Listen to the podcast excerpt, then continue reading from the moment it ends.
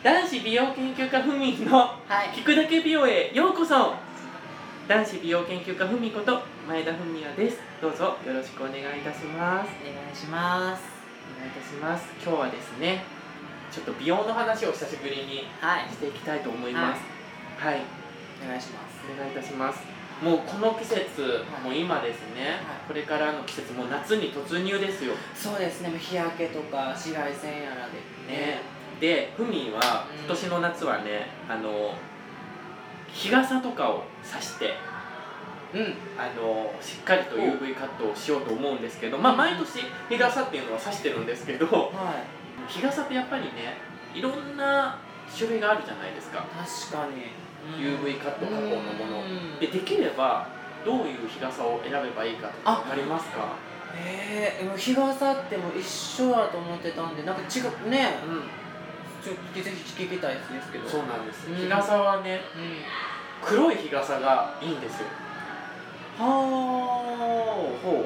黒い日傘がしっかりと日差しをカットしてくれるんですよあなのでできるる限り黒い日傘を選ぶのをおすすめします、へーはえ逆に白とかダメなんですかこう反射してガードみい、たいな白はねよろしくないあ意外とよろしくないうん紫外線とかも入ってきやすかったりあすそるうので、なんでもやっぱり結構日傘っていうのは黒がやっぱり多いですね、まあ確かにね、うん、イメージ的には黒がありますけどであと日傘っていうのは実は1年に1回変えないといけないの知ってましたなんか賞味期限じゃないけどいやいあいしそういうのがあるんですあかの結局ね1年使っちゃうとうん紫外線効果がなくなるんですよあそれか劣化そうだから、うんあのーそうその方がいいんですようんそう内側がシルバーがいいと思ったよってそうそれもよく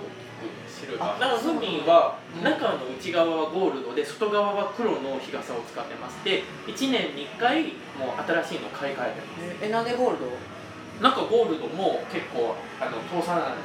そうなんや、うんへーでもシルバーもいいいって言うよね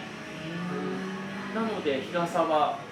サミーさんもぜひああまあそうですね日傘さしてる方がやっぱり涼しいですしねまあ確かに直接ねうん日が当たらへんからもう日ずっと日陰にいるようなものやからね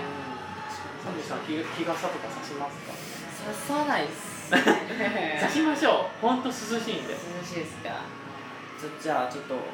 ね見てみましょうかねここはうん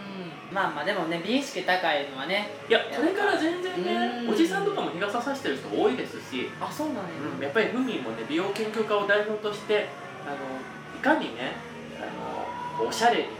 男の子もこれからは日傘男子させれなんかさしやすいようなね時確代かにが来やすいようなうんちょっとね広めていきたいなって思っておりますすごいと思いますこれはありがとうございます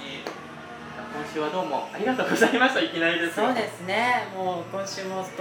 ね、はい 登場しちゃいましたけど、はいありがありがととうございうまごしざたいましたでは